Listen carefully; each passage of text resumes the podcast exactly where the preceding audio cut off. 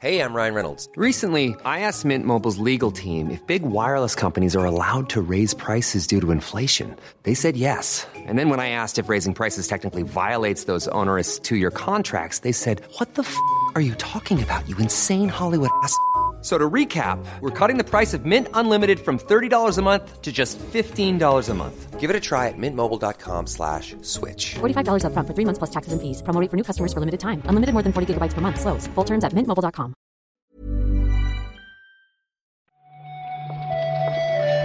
Buenos días, bienvenidas, bienvenidos a esta nueva recarga activa. Es la del viernes, es especial, aunque sea solo por eso. Hoy es 23 de septiembre y vamos a comentar la actualidad del videojuego con Marta Trivi. ¿Qué tal, Marta? Mira, Pepe, estoy muy mayor. Estoy ¿Qué pasa? mayor. Pues que salí ayer, yo pensaba que era todavía joven para poder disfrutar de un jueves, pero, pero se me ha pasado la época del jueves, Pep. Uh, no sabía yo eso. O sea, antes hemos, hemos hablado un momento y ya he notado que era uno de esos días raros en los que tú tienes más sueño que yo, pero no sabía que había una fiesta de por medio. Sí, pero no fue una fiesta loca, ¿eh? Fue una fiesta de típico de cena que se alarga un poquito, que llega a tu casa ya como que ya se te ha pasado la hora de acostarse, pero me ha afectado mucho al cuerpo, ¿eh? Eso está bien también. ¿eh? Está bien. ¿Tú qué tal? Pues bien, bien. He jugado un ratito al Shovel Knight Dick, Oh. que se me bajó, lo tenía apuntado para que me lo descargara Apple Arcade, pero uf, se juega muy mal con la pantalla táctil. Me lo voy a tener que comprar en Switch. Uh, pues mira, vamos a hacer recarga que yo también lo quiero probar, que tú sabes que, que soy muy fan de Shovel Knight. Vale, va, vamos para allá.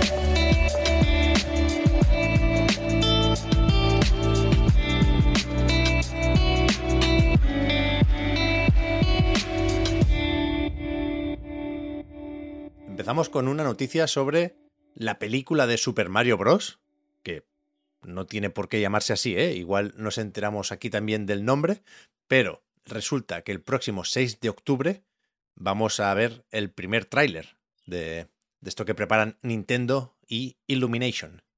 Bueno, vamos, vamos a calmarnos un poco, eh, porque en realidad no es tanto tráiler como teaser. De verdad. Se va a mostrar en el marco de la New York Comic Con y eh, bueno, pues sabiendo eso que es un teaser, lo más probable es que simplemente nos dejen ver un poco eh, el tono de la película, podremos ver quizá eh, pues parte de cómo va a ser su aspecto visual, con suerte vamos a escuchar alguna frase de Chris Pratt, pero bueno, todavía queda bastante para saber pues cuál va a ser la historia o qué tipo de humor van a proponer. Sea como sea, Pep, a mí lo que me extraña de esta noticia es que este teaser, esta eh, presentación en sociedad, se haga en un evento de, de cómic en vez de videojuegos. Ya, yo me imagino que la New York Comic Con es lo bastante grande como para que no sea algo dirigido solo al fan muy fan del cómic, ¿no? Creo que es algo que va a tener una repercusión más o menos bestia. Y supongo que también que, Nintendo le, le gusta Nueva York. Quiero decir, que suena a chorrada, ¿eh? Lo sé, pero tiene ahí la tienda esa tan grande que organiza eventos por ahí. Supongo que, que algo harán.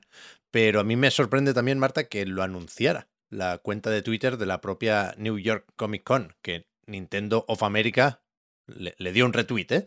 Pero, pero es verdad que no estamos acostumbrados a esto de que Nintendo colabore con otras partes y, y no centralice toda la información y la comunicación y el mensaje, es verdad.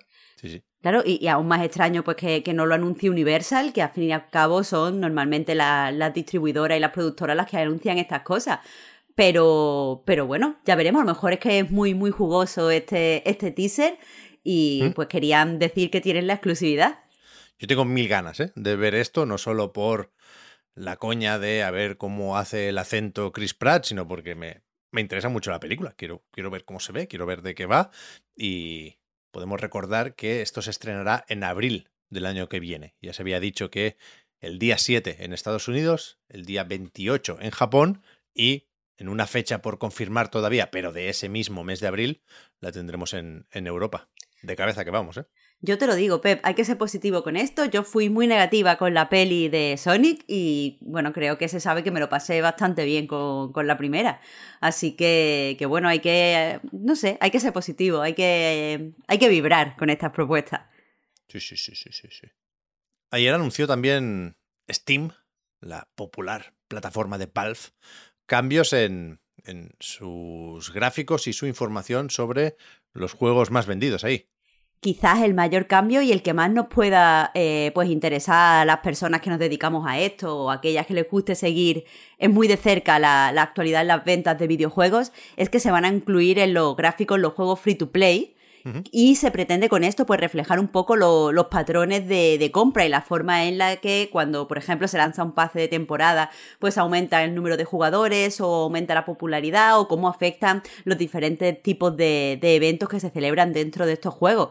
Pero bueno, sea como sea, eh, lo que me transmite el comunicado o la actualización que ha publicado eh, Valve en su, en su blog de Steam es que eh, vamos a tenerlo todo como de forma más inmediata. Toda se va a medir en tiempo real y se va a presentar pues casi que día a día o semanalmente en, los gráficos, por ejemplo, de, ventas generales. Sí, sí, ya había parte de esta información en Steam ahora, ¿eh? Y como siempre se, ordena por ingresos sin especificar cuántos ingresos son, ¿no?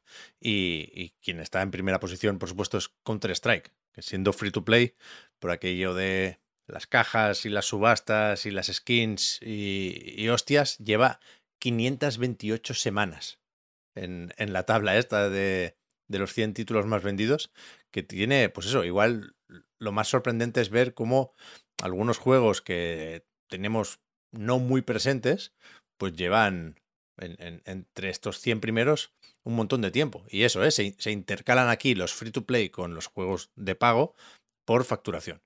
Faltan detalles, por supuesto, pero yo creo que es interesante que nos da pistas sobre el comportamiento de cada mercado. Además, se puede filtrar por global, por países, no solo el tuyo. O sea, puedes seleccionar España, pero puedes seleccionar cualquier otro. Muy bien, me mola. Yo me voy a, a echar buenas tardes aquí, ¿eh? No lo he dudado, no lo he dudado, sobre todo porque permite eso, leer estrategias. Si un juego pues tiene lanza una campaña en Twitch, pues supongo que vamos a ver cómo aumentan los, yo qué sé, los, números de jugadores de concurrentes. Si hay cualquier tipo de oferta, a lo mejor eh, afecta, podría llegar a afectar a los de estos de más vendidos, si se lanza un pelotazo en PC. No sé, creo que, que hace más fácil eh, explicar lo que es la actualidad del videojuego.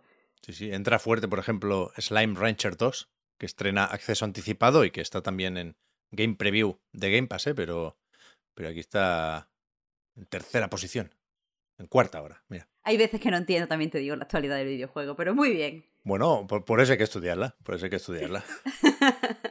Después, un, un, pequeño retraso. Hacía días que no comentábamos uno de estos cambios de fecha, pero resulta que Valkyrie Profile Lenet se retrasa al 22 de diciembre. Cuidado que este no es el Elysium. Este es el que viene de PSP y que de hecho regalaban con la edición Deluxe, supongo que se llamará, del Elysium, que mantiene su fecha, lo que pasa que este regalito lo descargarás más tarde, ¿no? Claro, se han separado los dos lanzamientos. Este Lenet iba a salir, como tú has dicho, el 29 de septiembre junto con el Elysium y ahora pues habrá que esperar al 22 de diciembre. Eh, como siempre, pues eh, esto lo ha dicho Square Enix en su cuenta oficial a través del típico comunicado que es una imagen. Y donde dicen que necesitan, eh, pues eso, lo habitual, un poco más de tiempo, que esto quieren que ofrecer una buena experiencia, pero que bueno, en diciembre estará. Es que desde 1999 han tenido el tiempo justo, la verdad, yo yo lo entiendo. Madre mía, ¿eh? ahí a matar con eso. Muy bien. Está la demo del Elysium, ¿eh? Por cierto, os recuerdo que yo, bueno, no sé, ni frío ni calor, supongo, pero, pero se agradece que nos lo dejen probar. Y para terminar, tenemos una noticia de estas que hemos discutido un momentín sobre si merecía la pena comentar o no aquí, y yo creo que es más noticia por las reacciones que por el propio anuncio aunque también me parece interesante. ¿eh? Supongo que la mayoría conocéis a Donkey, Video Game Donkey, un canal de YouTube, pues mm. eso, hiper famoso y bastante gracioso, en mi opinión.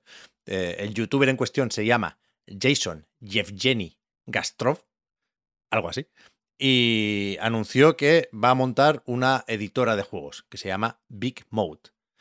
Y bueno, es una iniciativa, una idea, como otras muchas de esta gente muy exitosa, pero ha habido en la industria reacciones en todos los sentidos, ¿no? Hay gente que celebra que se pueda dar visibilidad a nuevos proyectos. Esto será una editora de juegos independientes, ¿eh? se entiende.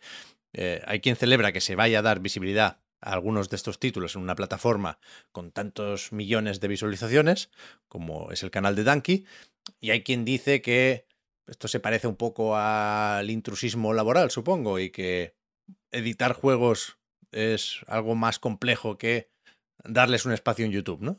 Pues no sé hasta qué punto es eh, intrusismo laboral, porque al fin de cuentas, para tener un publisher eh, hace falta tener pues mucho conocimiento de una serie de cosas muy variadas, pero también hace falta tener dinero que eh, invertir en esos juegos y parece que eso no va a ser a priori un problema. Por otro lado, normalmente los publishers independientes suelen tener una visión y parece que pues tanto Danky como, como su mujer, con la que va a sacar este proyecto adelante, pues parece que tienen eh, una serie de prioridades y van a buscar unos juegos muy concretos para, para apoyarlos. Y sabemos también que van a, rechazar todo tipo de juegos que, que, tenga NFT, que use blockchain, que quieran mm. meterse en cripto. Así que quieras que no, eh, no sé, creo que tendríamos que esperar para desilusionarnos. Al fin y al cabo, hay un enorme problema de financiación en el videojuego independiente y que más gente quiera poner dinero en juego no puede ser malo. Ya, ya. A ver, a mí es verdad que una de las cosas que se ha comentado es que el vídeo de presentación patina un poco. Y yo estoy de acuerdo con eso. No me parece el hmm. mejor vídeo para presentar una editora así. Pero también creo que, que, que Danky es consciente de que aquí se juega su reputación un poco, ¿no? Que, por supuesto, eso es, es difícil sacar juegos. Si lo intenta correctamente y, no triunfa, pues se va a entender, pero si hace las cosas sin interés o por, por, por, eso, por imagen, creo que también se va a notar y que no le conviene.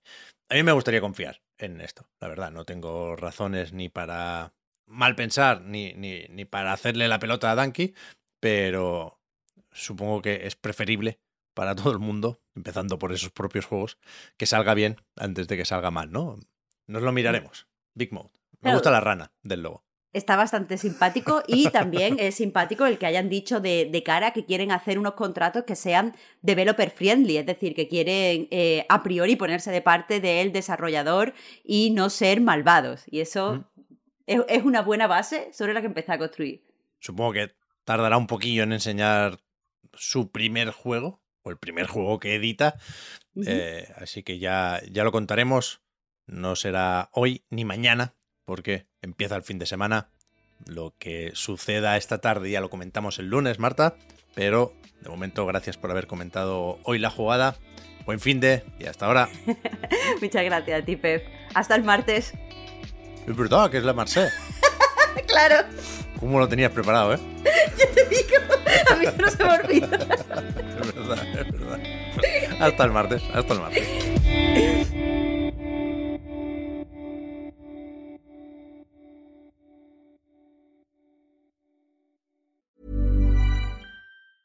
As a person with a very deep voice, I'm hired all the time for advertising campaigns. But a deep voice doesn't sell B2B, and advertising on the wrong platform doesn't sell B2B either. That's why, if you're a B2B marketer, you should use LinkedIn ads. LinkedIn has the targeting capabilities to help you reach the world's largest professional audience. That's right, over 70 million decision makers all in one place. All the big wigs and medium wigs, also small wigs who are on the path to becoming big wigs. Okay, that's enough about wigs. LinkedIn ads allows you to focus on getting your B2B message to the right people. So, does that mean you should use ads on LinkedIn instead of hiring me, the man with the deepest voice in the world? Yes. Yes, it does. Get started today and see why LinkedIn is the place to be to be. We'll even give you a $100 credit on your next campaign. Go to linkedin.com slash results to claim your credit. That's linkedin.com slash results.